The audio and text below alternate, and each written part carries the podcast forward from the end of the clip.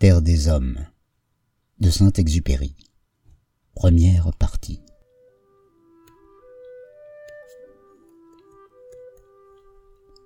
La Terre nous en apprend plus long sur nous que les livres, parce qu'elle nous résiste. L'homme se découvre quand il se mesure avec l'obstacle.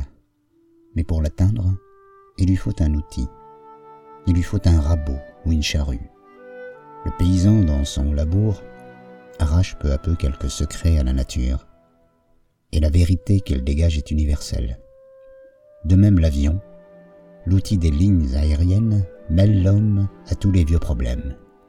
J'ai toujours, devant les yeux, l'image de ma première nuit de vol en Argentine, une nuit sombre où scintillaient seules comme des étoiles les rares lumières éparses dans la plaine. Chacune signalait dans cet océan de ténèbres le miracle d'une conscience. Dans ce foyer, on lisait, on réfléchissait, on poursuivait des confidences. Dans cet autre, peut-être, on cherchait à sonder l'espace. On s'usait en calcul sur la nébuleuse d'Andromède. Là, on aimait. De loin en loin luisaient ces feux dans la campagne qui réclamaient leur nourriture. Jusqu'au plus discret, celui du poète, de l'instituteur, du charpentier. Mais parmi ces étoiles vivantes, combien de fenêtres fermées, combien d'étoiles éteintes, combien d'hommes endormis. Il faut bien tenter de se rejoindre. Il faut bien essayer de communiquer avec quelques-uns de ces feux qui brûlent de loin en loin dans la campagne. Chapitre 1 La ligne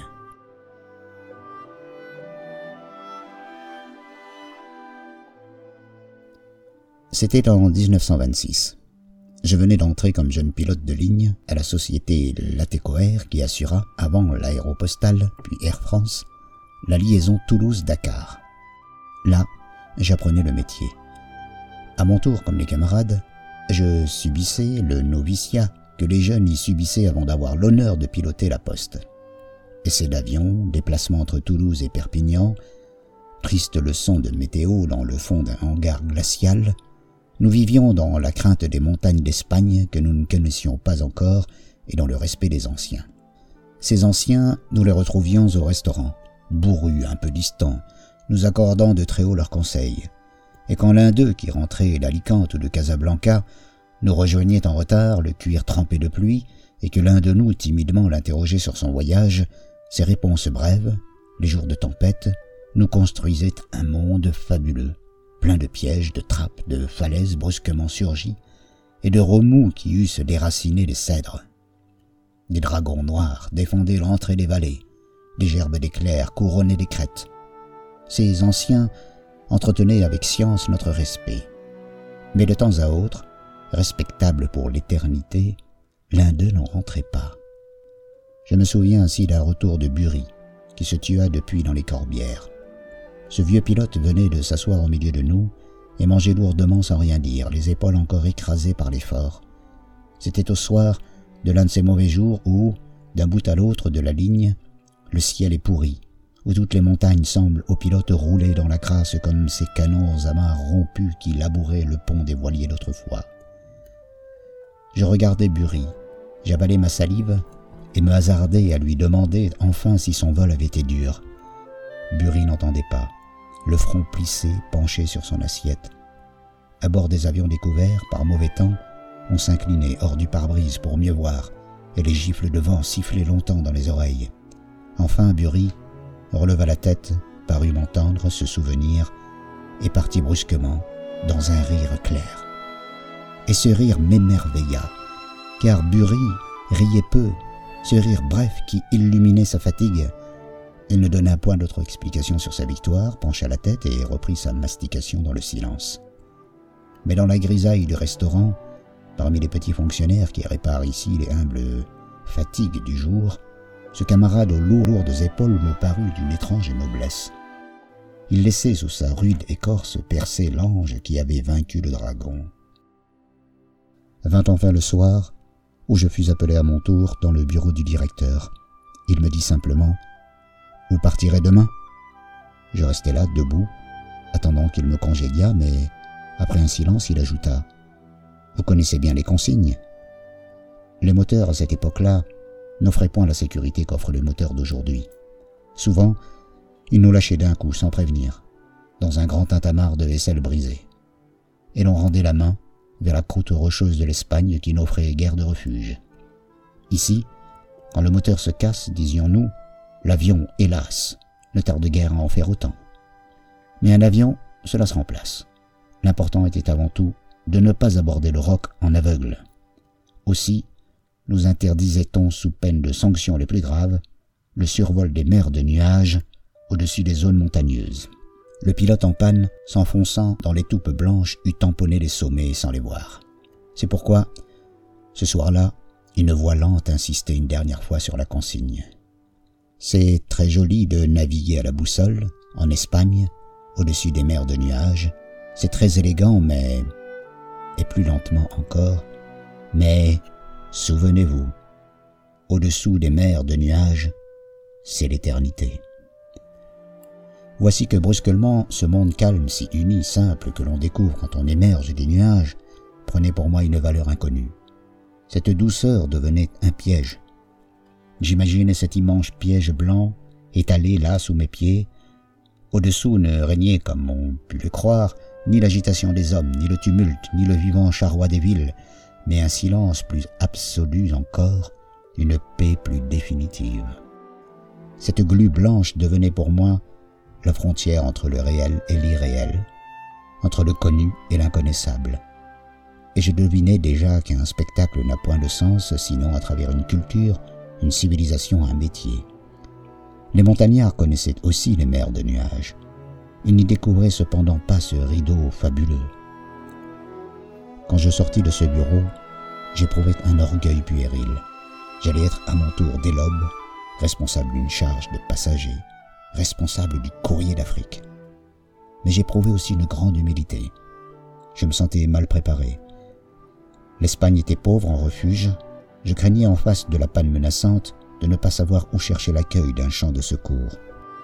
Je m'étais penché sans y découvrir les enseignements dont j'avais besoin sur l'aridité des cartes. Aussi, le cœur plein de ce mélange de timidité et d'orgueil, je m'en fus passer cette veillée d'armes chez camarades de Guillaumet. Guillaumet m'avait précédé sur les routes. Guillaumet connaissait le truc qui livre les clés de l'Espagne. Il me fallait être initié par Guillaumet. Quand j'entrai chez lui, il sourit. Je sais la nouvelle. Tu es content? Il s'enfuit au placard chercher le porto et les verres, puis revint à moi, souriant toujours. Nous arrosons ça Tu verras, ça marchera bien. Il répandait la confiance comme une lampe répand la lumière. Ce camarade qui devait plus tard battre le record des traversées postales de la cordillère des Andes et de celle de l'Atlantique Sud. Quelques années plus tôt, ce soir-là, en manche de chemise, les bras croisés sous la lampe, souriant du plus bienfaisant des sourires, il me dit simplement Les orages, la brume, la neige, quelquefois ça t'embêtera. Pense alors à tous ceux qui ont connu ça avant toi et dis-toi simplement, ce que d'autres ont réussi, on peut toujours le réussir.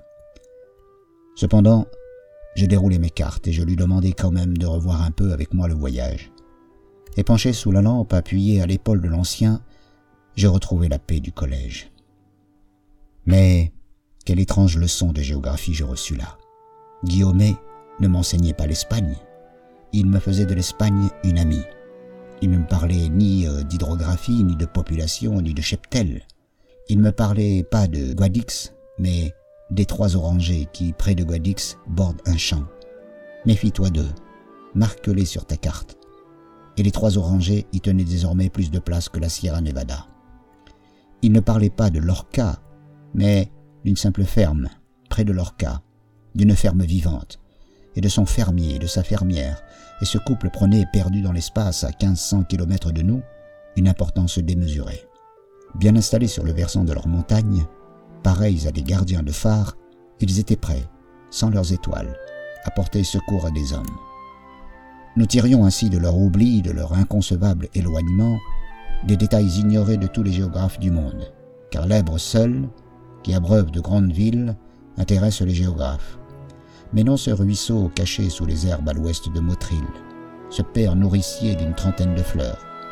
Méfie-toi du ruisseau, il gâte le champ. Porte-le aussi sur ta carte. Ah, je me souviendrai du serpent de Bautril. Il avait l'air de rien, c'est à peine si, de son léger murmure, il enchantait quelques grenouilles, mais il ne reposait que d'un œil. Dans le paradis du champ de secours, allongé sous les herbes, il me guettait à 2000 kilomètres d'ici. À la première occasion, il me changerait en gerbe de flammes.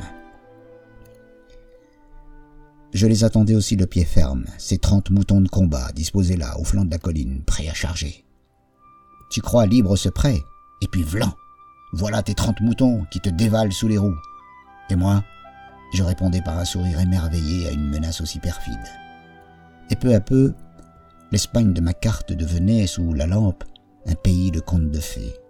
Je balisais d'une croix les refuges et les pièges. Je balisais ce fermier, ses trente moutons, ses ruisseaux. Je portais à sa place exacte cette bergère qu'avaient négligé les géographes. Quand je pris congé de Guillaumet, j'éprouvais le besoin de marcher par cette soirée glacée d'hiver. Je relevais le col de mon manteau et, parmi les passants ignorants, je promenais une jeune ferveur. J'étais fier de coudoyer ces inconnus avec mon secret au cœur.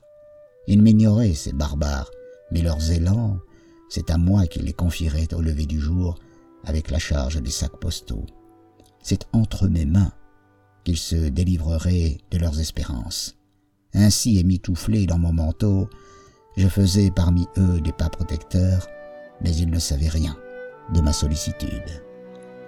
Ils ne recevaient point non plus les messages que je recevais de la nuit, car elle intéressait ma chair même, cette tempête de neige qui peut-être se préparait et compliquerait mon premier voyage.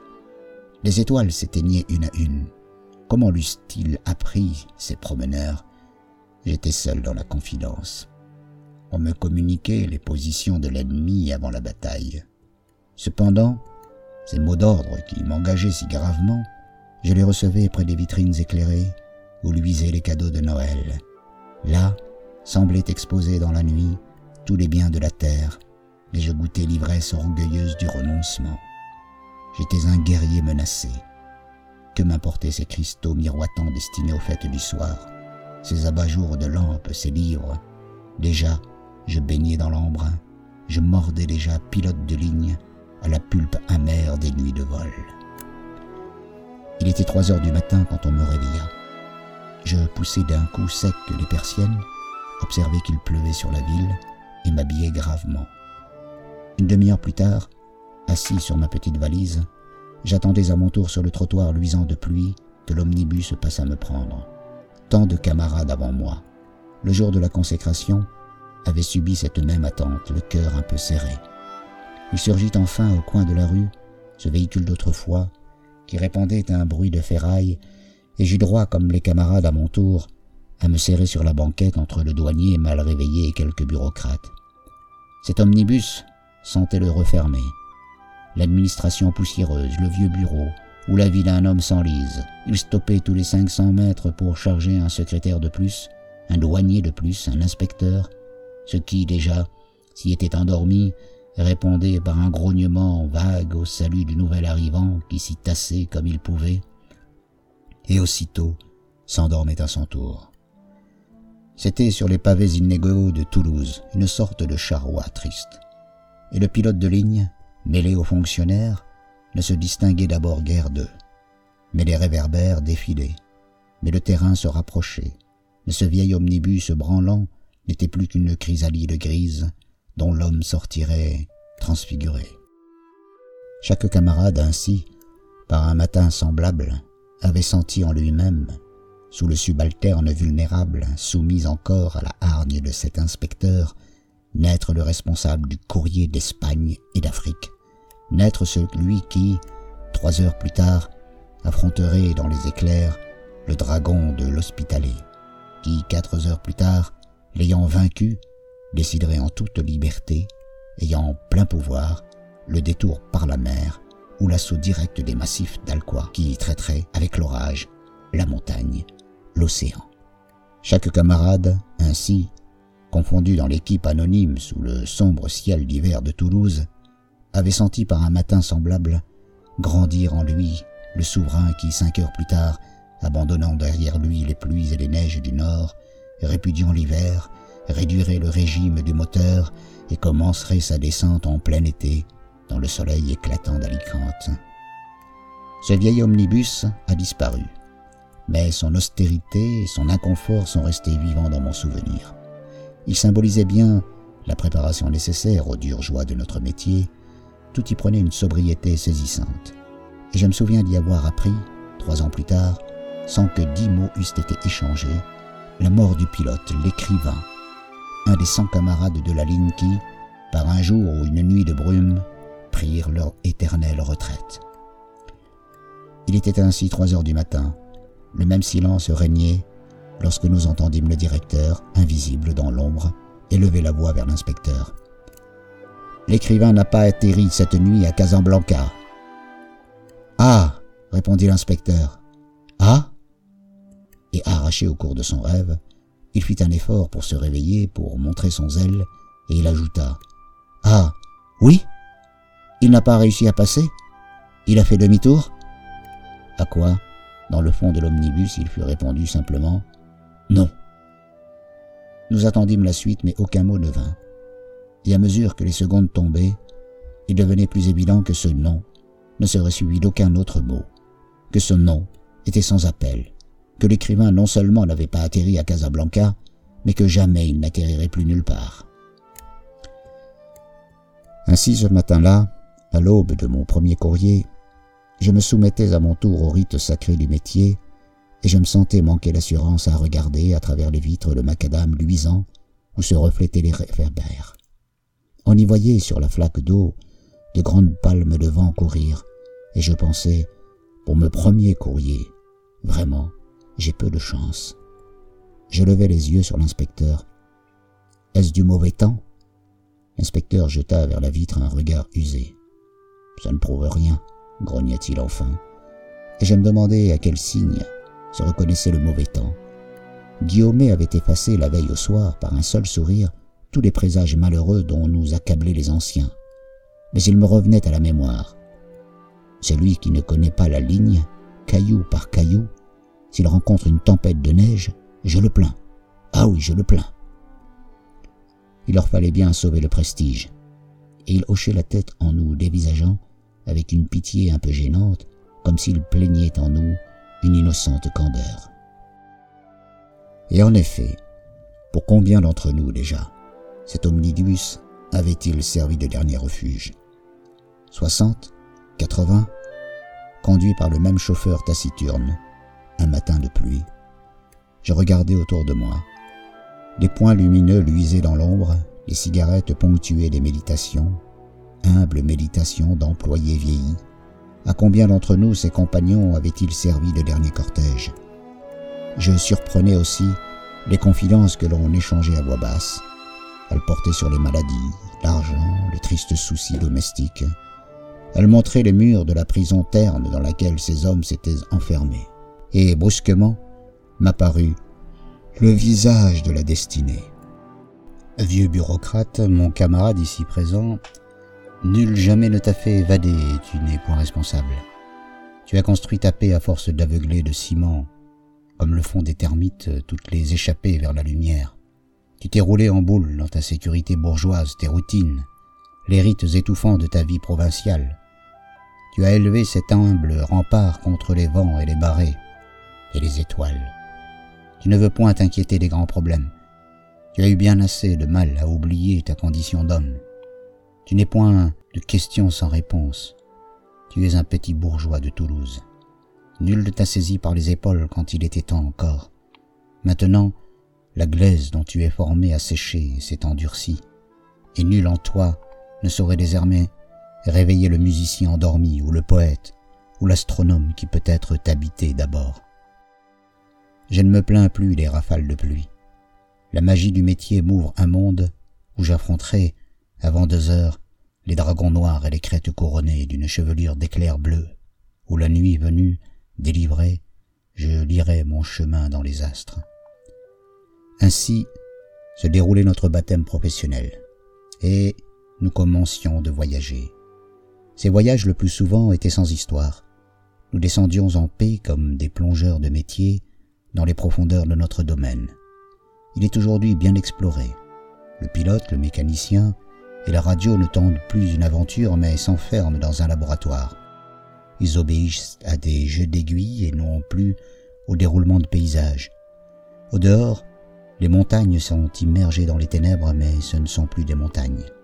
Ce sont d'invisibles puissances dont il faut calculer l'approche. Le radio, sagement, sous la lampe, note des chiffres, le mécanicien pointe la carte, et le pilote corrige sa route si les montagnes ont dérivé, si les sommets qu'il désirait doubler à gauche se sont déployés en face de lui, dans le silence et le secret de préparatifs militaires. Quant aux radios de veille au sol, ils prennent sagement sur leur cahier à la même seconde la même dictée de leurs camarades. Minuit 40, route au 230, tout va bien à bord. Ainsi voyage aujourd'hui l'équipage. Il ne se sent point qu'il est en mouvement. Il est très loin, comme la nuit en mer, de tout repère. Mais les moteurs remplissent cette chambre éclairée d'un frémissement qui change sa substance. Mais l'heure tourne, mais il se poursuit dans ses cadrans, dans ses lampes radio, dans ses aiguilles, toute une alchimie invisible. De seconde en seconde, ses gestes secrets, ses mots étouffés, cette attention préparent le miracle. Et quand l'heure est venue, le pilote à coup sûr peut coller son front à la vitre. L'or est né du néant. L'or est né du néant. Il rayonne dans les feux de l'escale.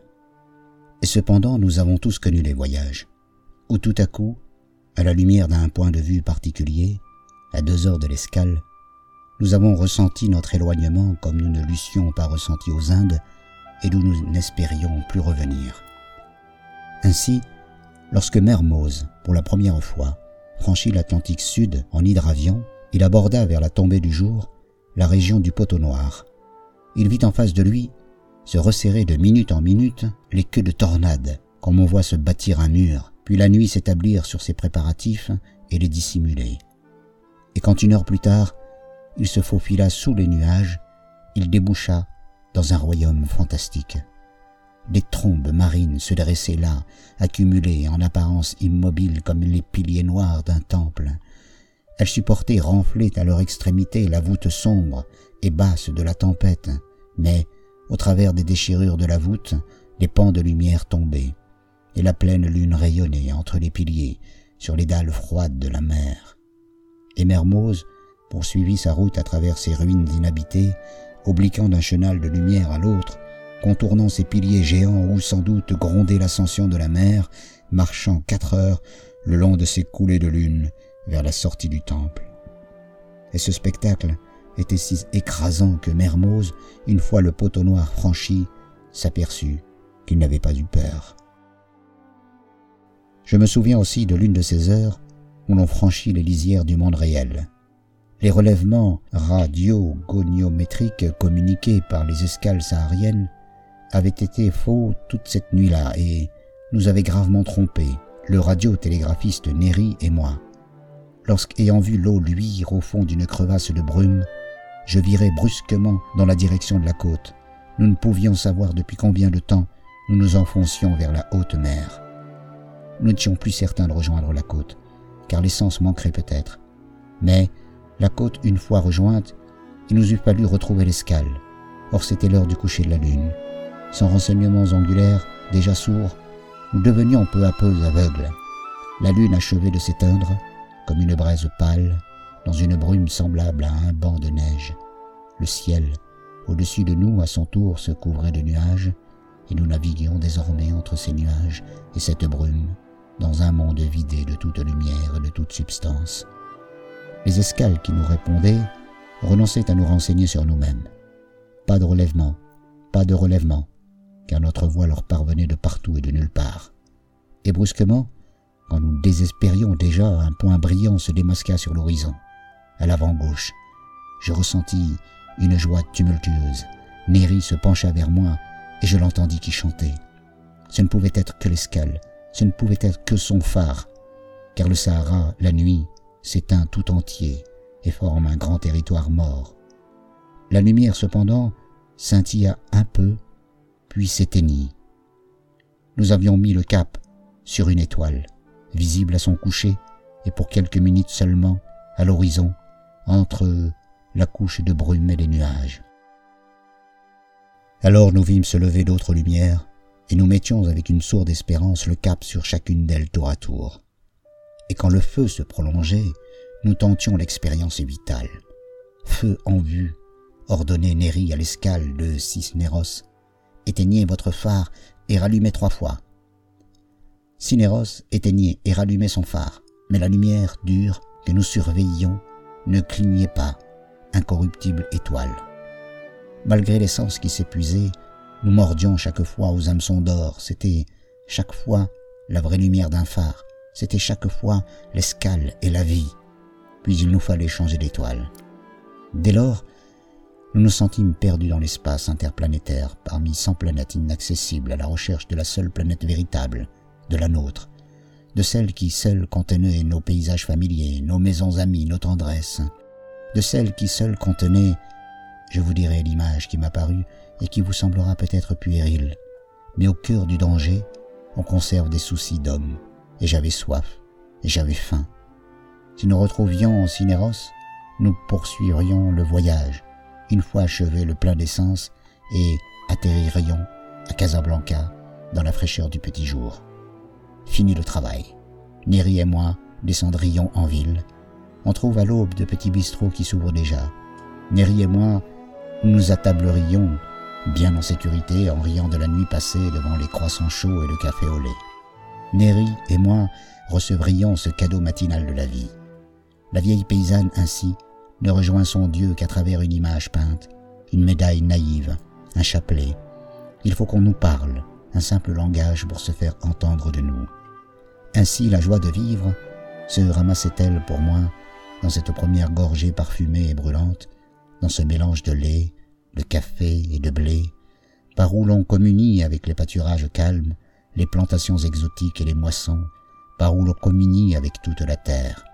Parmi tant d'étoiles, il n'en était qu'une qui composa, pour se mettre à notre portée, ce bol odorant du repas de l'aube. Mais les distances infranchissables s'accumulaient entre notre navire et cette terre habitée. Toutes les richesses du monde logées dans un grain de poussière égaré parmi les constellations. Et l'astrologue Néri, qui cherchait à le reconnaître, suppliait toujours les étoiles. Son poing, soudain, bouscula mon épaule. Sur le papier que m'annonçait cette bourrade, je lis Tout va bien. Je reçois un message magnifique.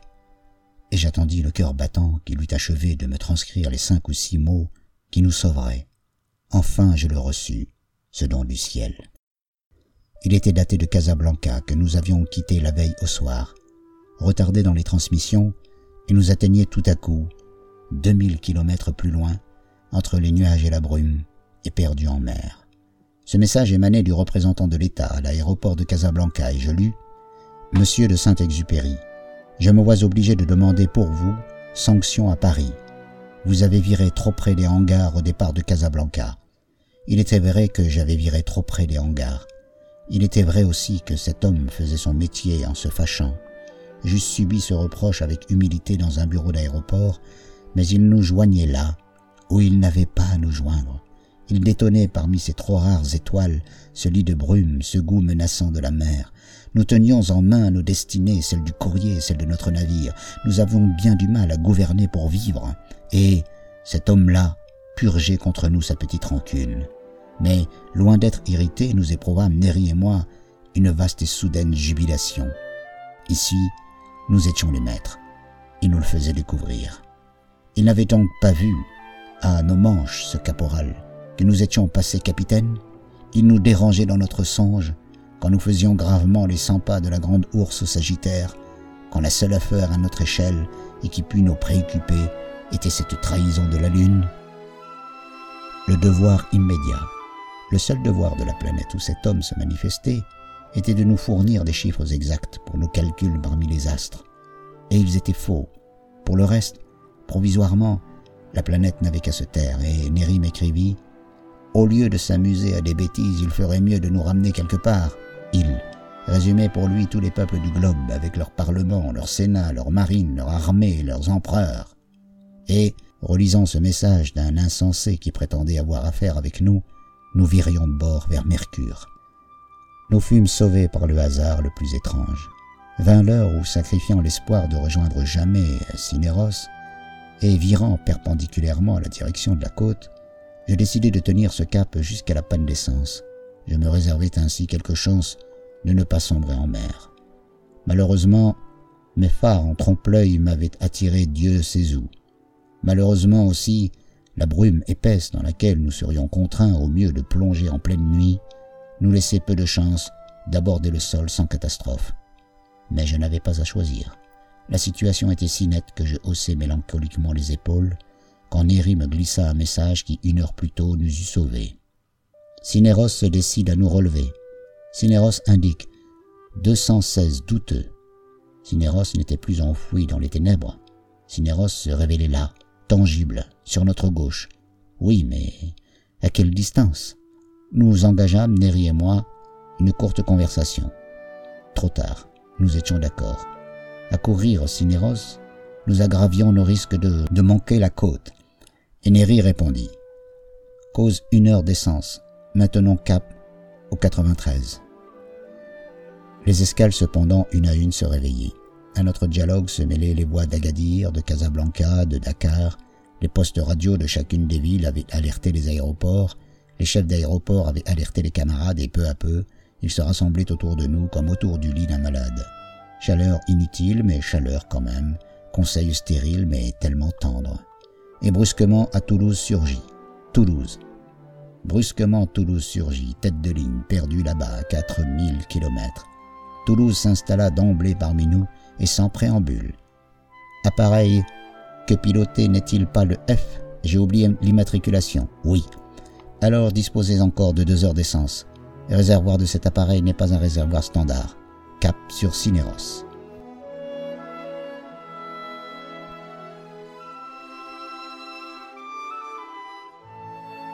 Ainsi, les nécessités qu'impose un métier transforment et enrichissent le monde. Il n'est même point de besoin de nuit semblable pour faire découvrir par le pilote de ligne un sens nouveau au vieux spectacle. Le paysage monotone qui fatigue le passager est déjà autre pour l'équipage. Cette masse nuageuse qui barre l'horizon cesse pour lui d'être pour lui un décor. Elle intéressera ses muscles et lui posera des problèmes. Déjà, il en tient compte, il la mesure, a un langage véritable, la lit à lui. Voici un pic lointain encore. Quel visage montrera-t-il? Au clair de lune, il sera le repère commode. Mais si le pilote vole en aveugle, corrige difficilement sa dérive et doute de sa position, le pic se changera en explosif. Il remplira de sa menace la nuit entière, de même qu'une seule mine immergée, promenée au gré des courants, gâte toute la mer. Ainsi varient aussi les océans. Au simple voyageur, la tempête demeure invisible. Observée de si haut, les vagues n'offrent point de relief, et les lots d'embrun paraissent immobiles. Seules de grandes palmes blanches s'étalent, marquées de nervures et de bavures, prises dans une sorte de gel. Mais l'équipage juge qu'ici tout amérissage est interdit. Ces palmes sont pour lui semblables à de grandes fleurs vénéneuses. Et si même le voyage est un voyage heureux, le pilote qui navigue quelque part sur son tronçon de ligne n'assiste pas à un simple spectacle. Ces couleurs de la terre et du ciel, ces traces de vent sur la mer, ces nuages dorés du crépuscule, il ne les admire point, mais les médite. Semblable au paysan qui fait sa tournée dans son domaine et qui prévoit, à mille signes, la marche du printemps, la menace du gel, l'annonce de la pluie, le pilote de métier lui aussi déchiffre des signes de neige, des signes de brume, des signes de nuit bienheureuse. La machine qui semblait d'abord l'en écarter le soumet avec plus de rigueur encore aux grands problèmes naturels. Seul, au milieu du vaste tribunal qu'un ciel de tempête lui compose, ce pilote dispute son courrier à trois divinités élémentaires, la montagne, la mer et l'orage.